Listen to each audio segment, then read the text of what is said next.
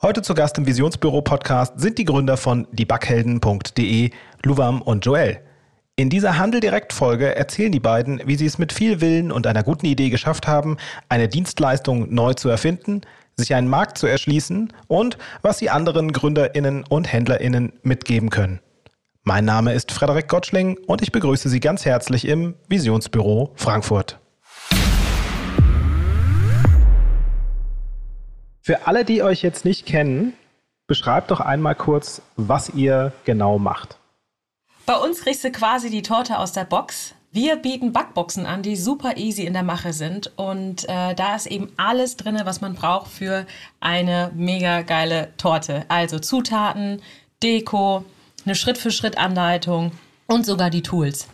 So, das holt man, das kann man sich bestellen und äh, ja, und dann kriegst du wie ein Konditor eine Torte hin. Ganz easy, ganz simpel. Und bringst deine ganzen Leute zum Staunen. Das heißt, ich bestelle bei euch quasi die Zutatbox, ihr packt mir das zusammen, ich packe es zu Hause aus und dann muss ich aber selber noch backen. Ja, genau. Du gehst bei uns, du gehst auf unsere Homepage, du suchst dir dein Design, dein Motto aus und äh, ja, das äh, schmeißt in den Warenkorb und dann geht die Box quasi mit allem, was du brauchst, zu dir nach Hause und du backst das Ganze. Das geht aber auch super easy und ähm, auch relativ schnell. Also wir sagen immer unter zwei Stunden bis so ein Backheld.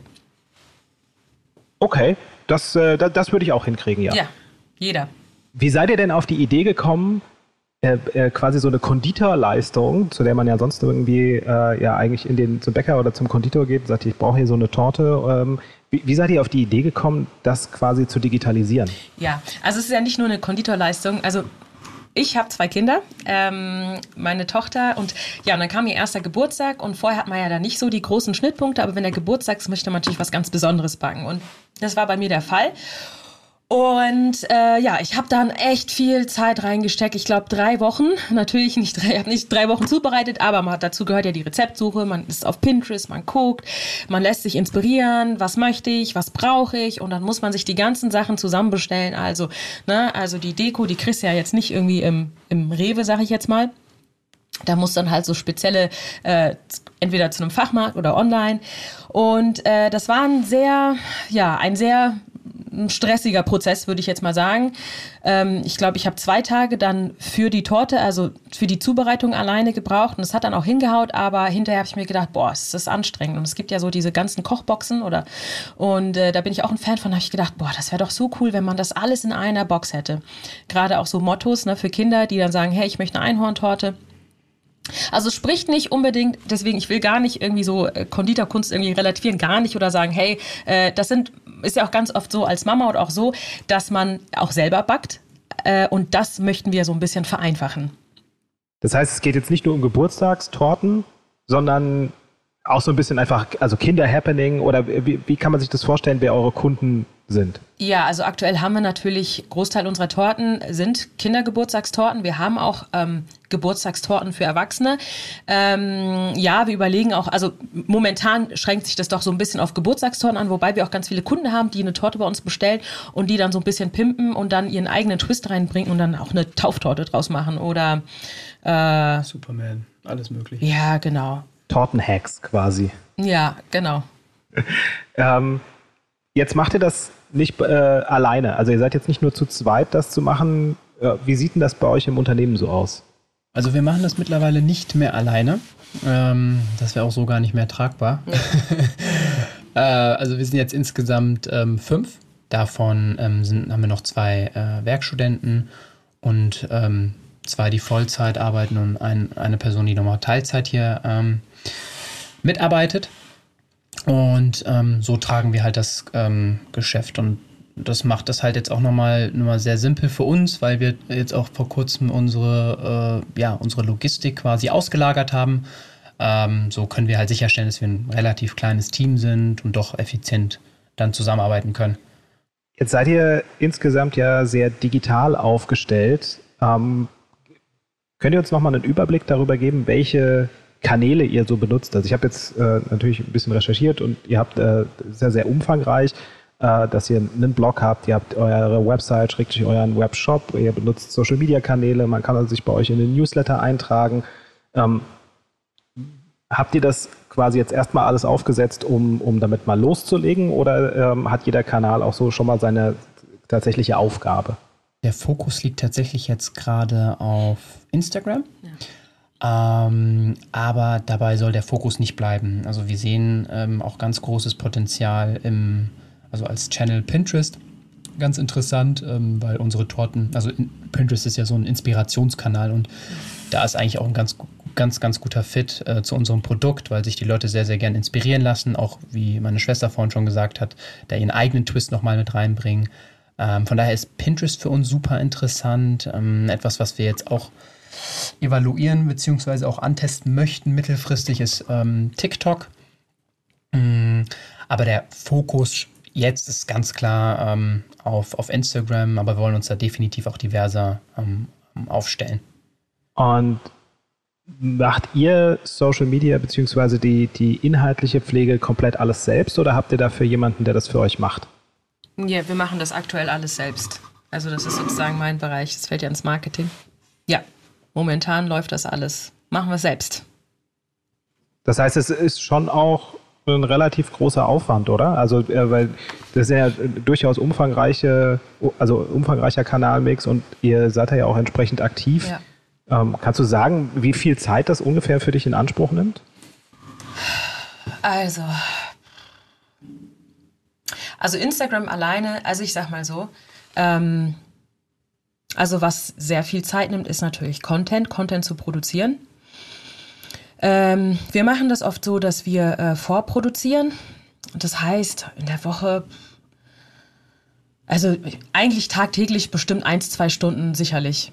Aber da ist auch noch viel mehr Luft nach oben, muss ich dazu sagen. Also da muss sogar noch mehr von uns kommen. Aber momentan sage ich jetzt mal eins bis zwei Stunden sicherlich. Und mittlerweile ist ja auch so, dass viel Kundenkommunikation, das darf man auch nicht vergessen, das läuft ja mittlerweile auch über Instagram vieles. Also mhm. äh, ich würde was sagen 50-50, also E-Mail und auch DM. Also man muss auch da äh, immer präsent sein. Das nimmt natürlich auch noch Zeit. Ja, ist ganz interessant, weil also in den diversen Gesprächen ist das so eine, so eine Anzahl, so ein bis zwei Stunden am Tag, äh, ist tatsächlich jetzt relativ typisch äh, gewesen.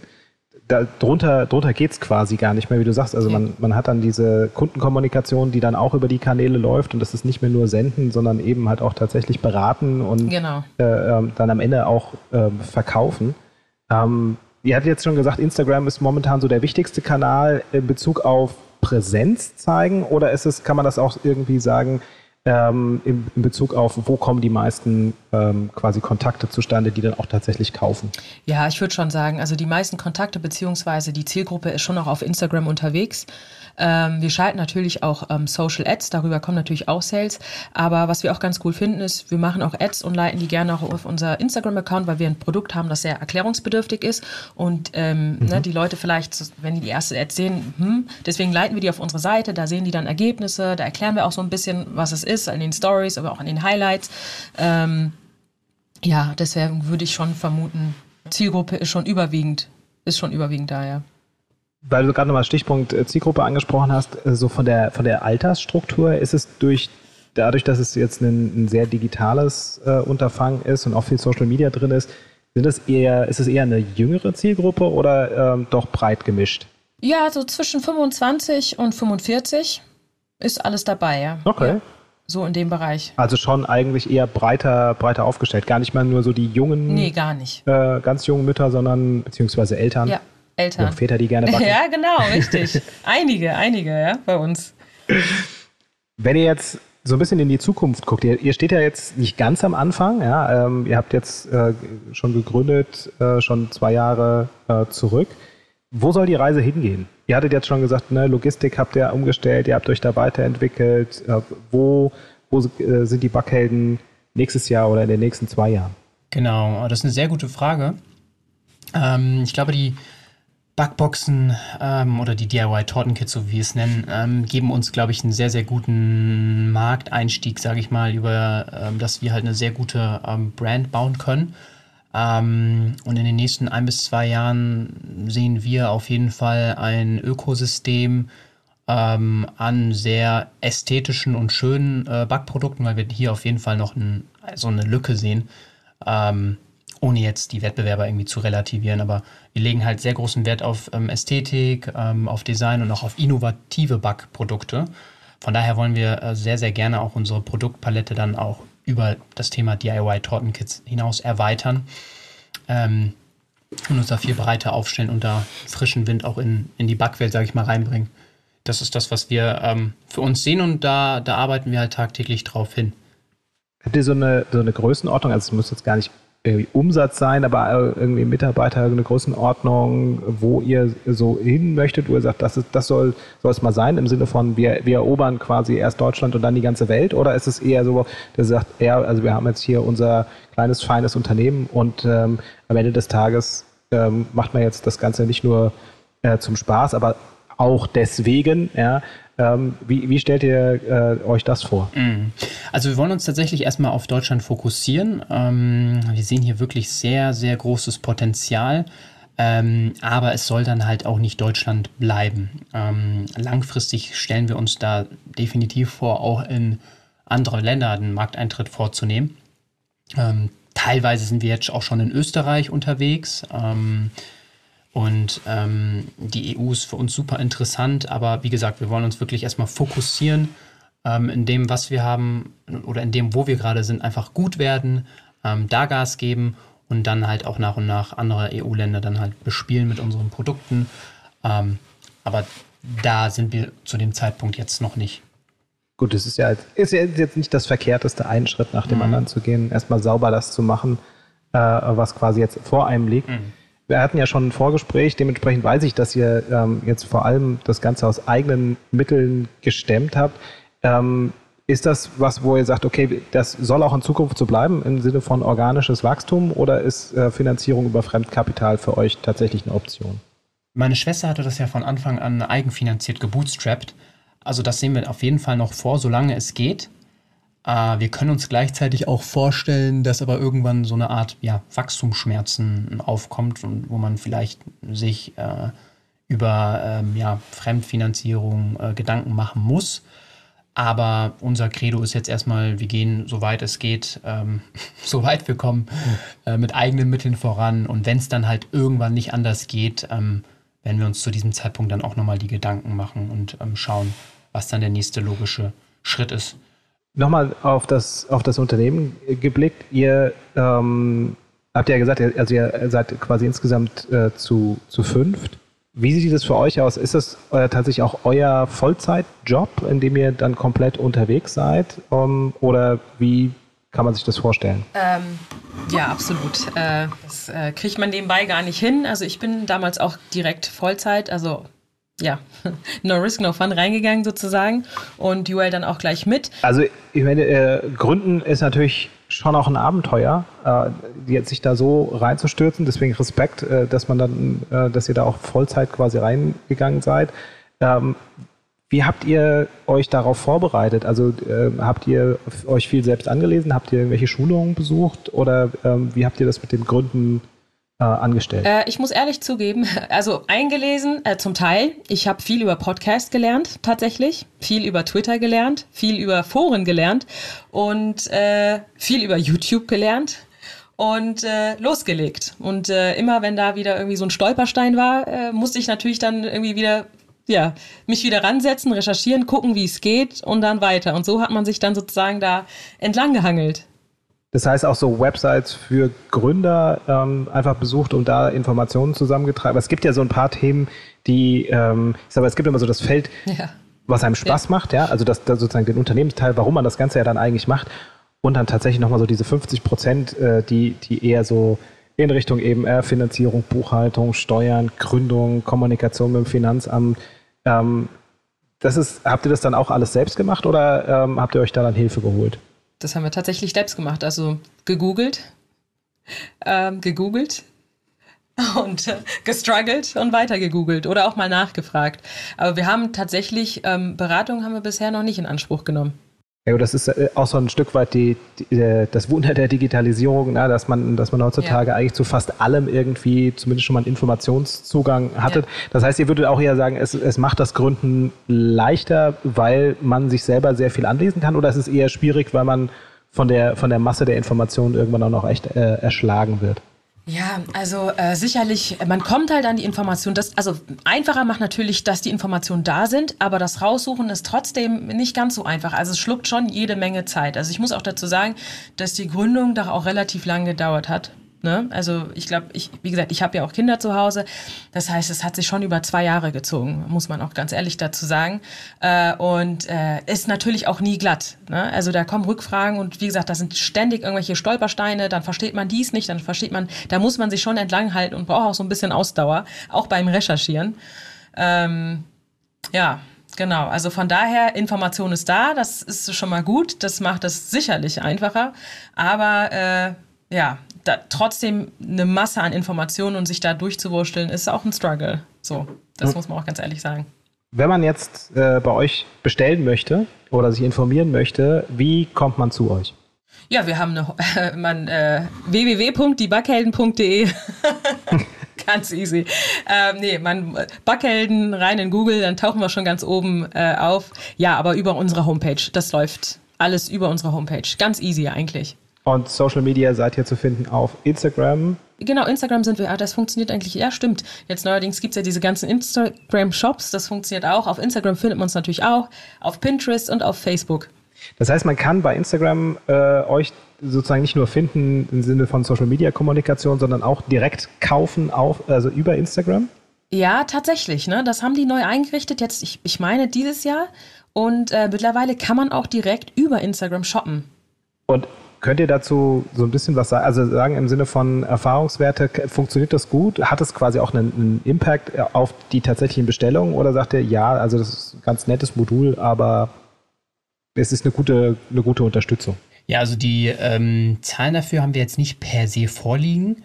Aber was wir sagen können, ist, dass bestimmt knapp 40 Prozent des Umsatzes rein jetzt über Instagram-Traffic kommt. Und ich glaube, dass diese Shop-Funktion da auch ihr, ihr ähm, Übriges tut also das, zumindest habe ich das gelesen, das ist ja eine relativ neue Funktion, dass man direkt quasi reingeht und über den Shop kaufen kann. Ähm, ja, also ich glaube, das wird Instagram auch weiter ausbauen. Also ähm, zumindest geht das in die Richtung. Von daher ja. ist es auch immer gut, wenn man sich da direkt irgendwie positioniert und ja, wir müssen das, wie gesagt, das ist ganz frisch.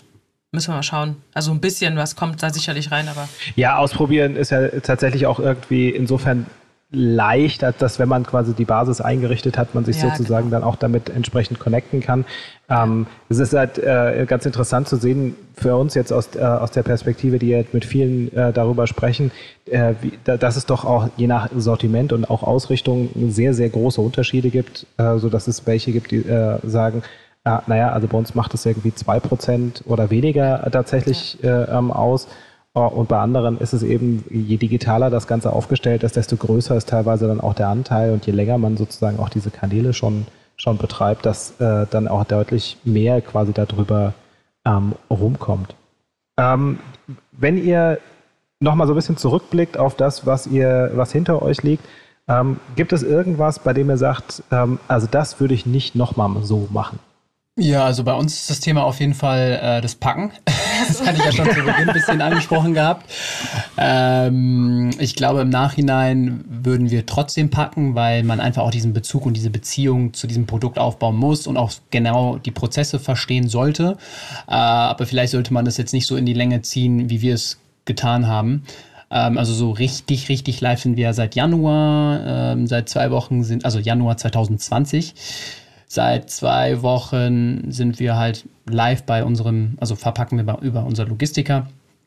Und das heißt, wir haben fast knapp anderthalb Jahre das eigenständig gemacht.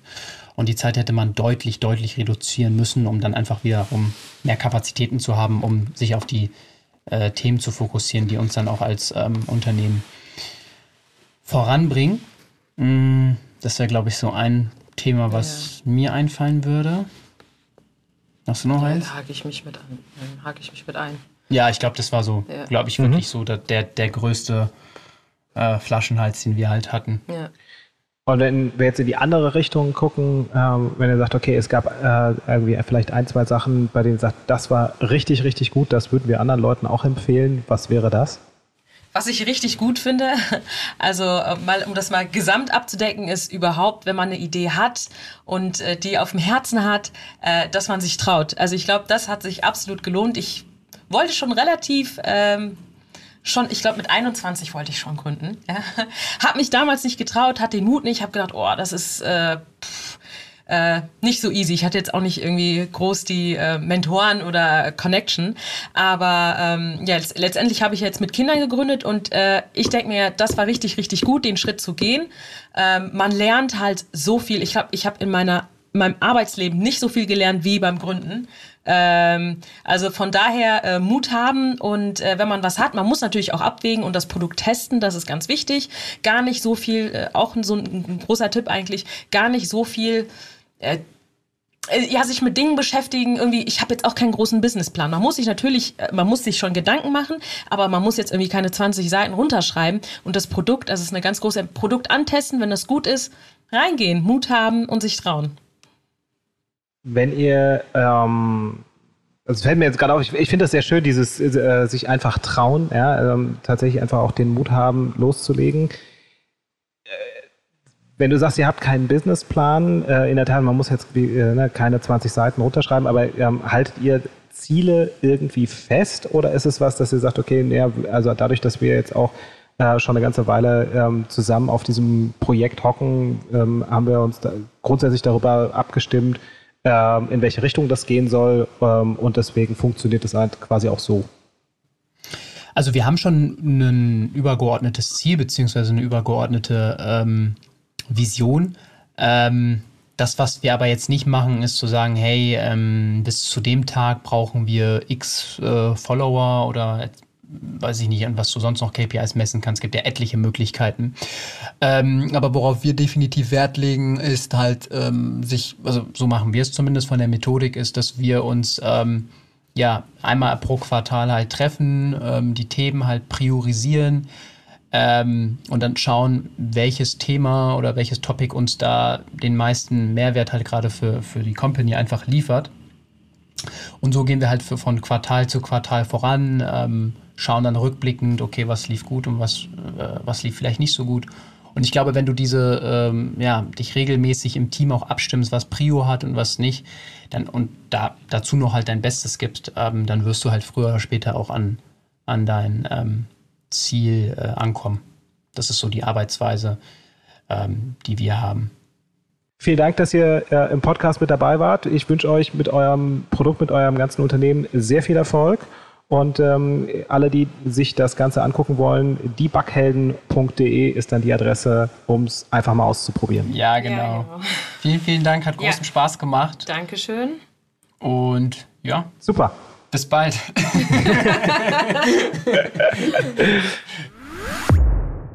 Visionsbüro Frankfurt. Zukunft, Stadt und Handel. Eine gemeinsame Initiative der Wirtschaftsförderung Frankfurt, vom Handelsverband Hessen und der Stadt Frankfurt. Mehr Informationen finden Sie auf www.visionsbüro-frankfurt.de. Diese Podcast-Episode wurde gemischt und gemastert von Feintun, das Studio für Podcast und Corporate Audio.